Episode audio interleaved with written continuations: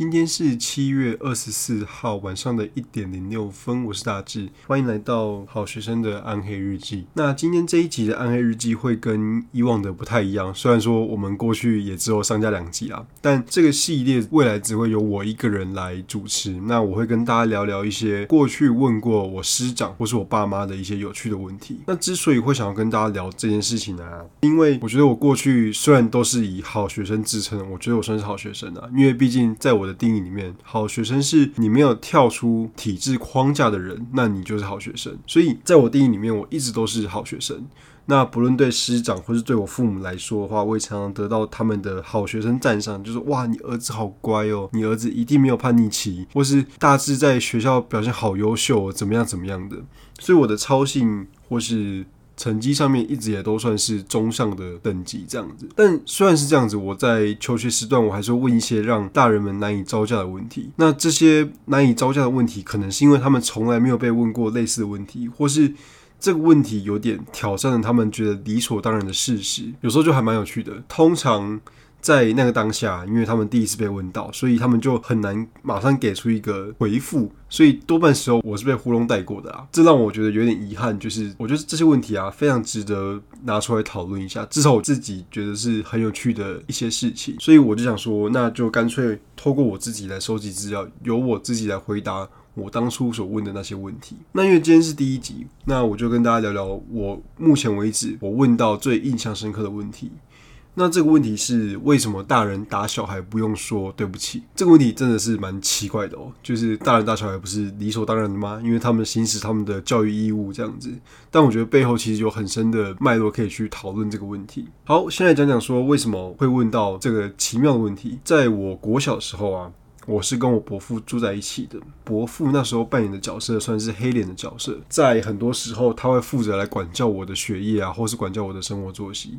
可能每次写完生字簿，我就必须给国父检查，如果他觉得有错字，或是觉得我乱写的话，他就会打我。那他打我的武器是用那种橘色的那种水管，不确定现在的小孩子还有没有看过这种东西，在。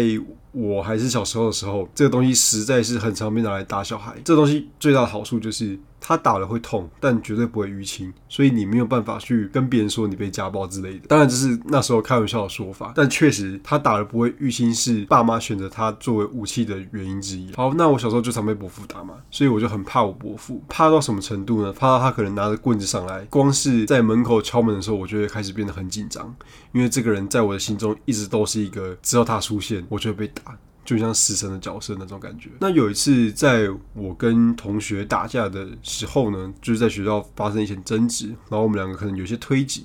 那后来就打起来了。老师就是有跟我的爸妈说，我今天在学校打架，父母回去要多注意一点孩子的情况。这样子，当下我其实觉得还好，就是我觉得打架并不是这么严重的问题，因为我以前也不是没有这样犯错过。不知道为什么那一次好像特别严重吧？但是我回去除了被我伯父打之外呢，我还被我爸妈训斥了一顿。他们告诉我说，打人你怎么可以还手？就是你被打，你也不可以还手，你应该去跟老师说啊。所以他们觉得还手是一件不对的事情，因为在他们的角度来说。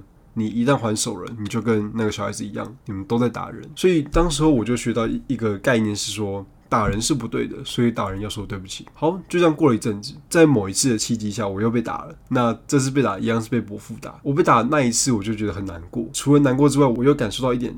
矛盾的感觉，我就回去问我妈妈说：“为什么伯父打我都不用说对不起？为什么大人打小孩都不用说对不起？”当下这个问题被我妈听到之后，她觉得非常的疑惑，她甚至觉得说：“我怎么会问出这种奇怪的问题？是谁教我的？”她马上就问说：“哎，你从哪里听来的？或者是这这是谁教你？很奇怪哦。父母一旦看到小孩子做出他们预料之外的举动，通常第一个直觉可能就会是：哦，可能是别人跟他说的，可能是别人带坏他的，那都没有可能是他自己的小孩子忽然间想到的，或是他自己的小孩子自己去主动做了这件事情。”那当时候问了这个问题之后，妈妈当然是答不出来嘛，因为太突然也太挑战她的价值观了。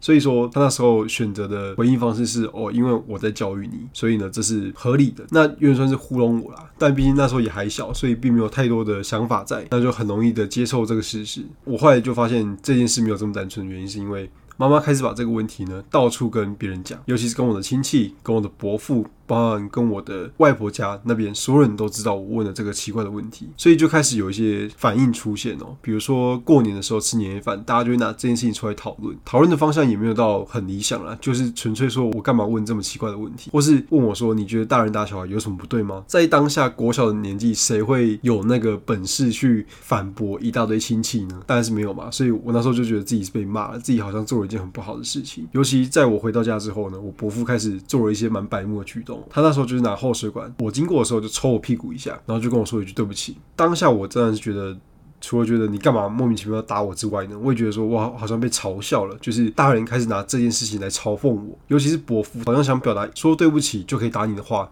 那我就可以随意的打你，然后再说对不起。伯父当时的行为，在我现在看来，有一个非常值得拿出来讨论的议题，那就是当你受到侵犯，或是当你受到一些威胁的时候，你该怎么样去处置这件事情才是最合理？看似跟我问的问题不相关，但我觉得背后其实有蛮深的脉络是连接在一起的。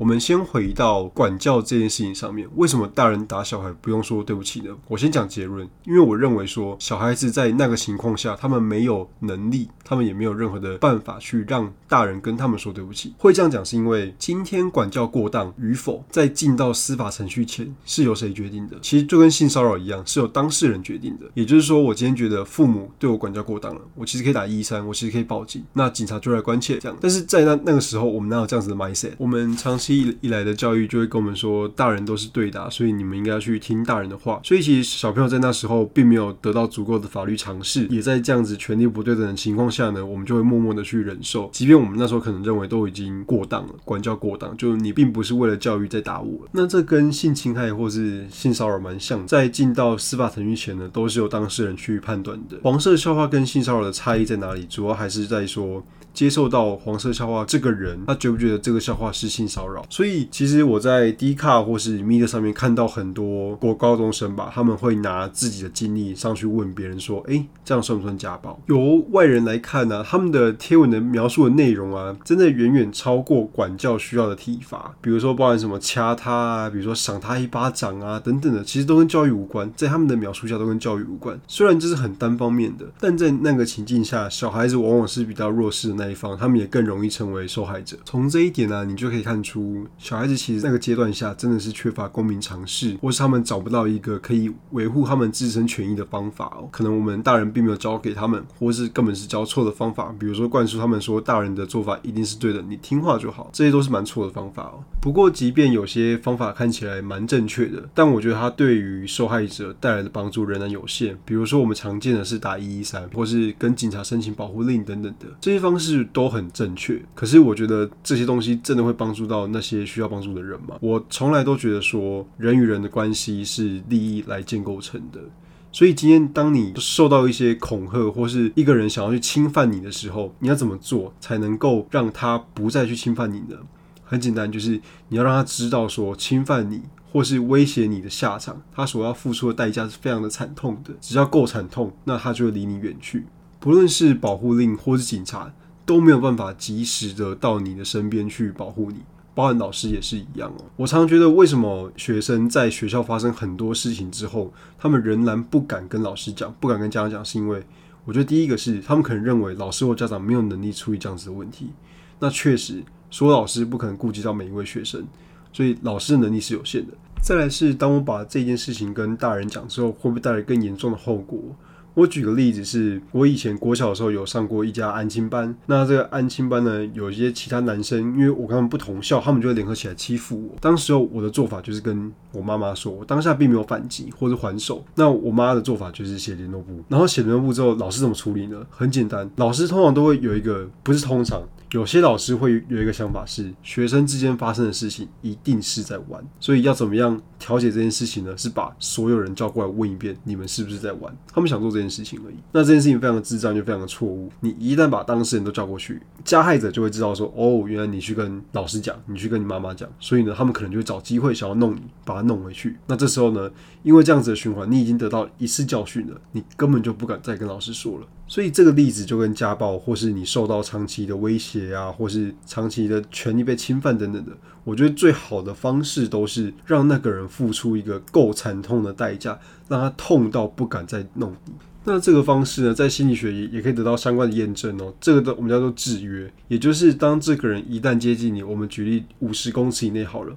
我就电击他一次。那我可能电击到一定的程度之后，他会知道说，他接近你跟他电击这件事情会被联想在一起。他只要准备要接近你的时候，他可能就会准备被电击那种感觉，他就会感受到痛苦。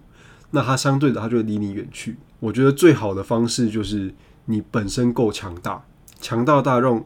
让那个人知道，说他打你或是他去侵犯你的话，会为他自己带来很严重的后果。那这样子，他们就会慢慢的离你远去。我觉得这是一个比较长久以来的方法啦。那不论是对父母啊，或是对同班同学，我觉得这样的方法都是我觉得比较有效的。虽然你本身可能会付出一点点的代价，比如说好了，法律上来说，他打你一拳，你敲他回去。你们两个可能是互殴，那这样子来说，你们虽然都有法律责任，可是你也让他知道说，他打你是会付出代价的。那回到我提的问题，为什么大人打小孩不用说对不起？还记得伯父打我之后跟我道歉的事情吗？在那个当下，伯父打我需所要付出的代价只有说对不起这件事情，对他来说根本就不痛不痒，所以呢，他可以想打我就打我，他是可以做得到的。到了我现在，伯父还能说他要打我就打我吗？他如果打我的话，我其实可以有半年的时间考虑对他提出民事伤害的诉讼。那我可以告他，我可以让他付出法院依依据的代价。甚至我现在可能正值青壮年，身强体壮，那他已经中老年了，他要打架，他可能打不赢我，所以呢，他可能也不敢随意的就去欺负我这样子。所以这就是我觉得为什么大人打小孩不用说对不起的原因，是因为小孩子在那个时候呢是没有办法。让大人向他们说对不起的。好，那这就是今天这集的节目，谢谢大家。